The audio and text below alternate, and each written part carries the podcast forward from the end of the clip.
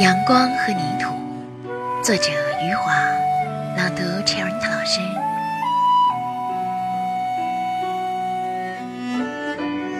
他们脸上的皱纹里积满了阳光和泥土，他们向我微笑时，我看到空洞的嘴里牙齿所剩无几。他们时常流出浑浊的眼泪，这倒不是因为他们时常悲伤，他们在高兴时。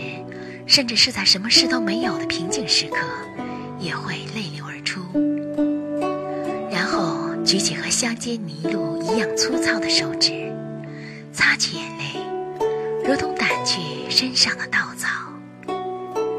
节选自余华《活着》。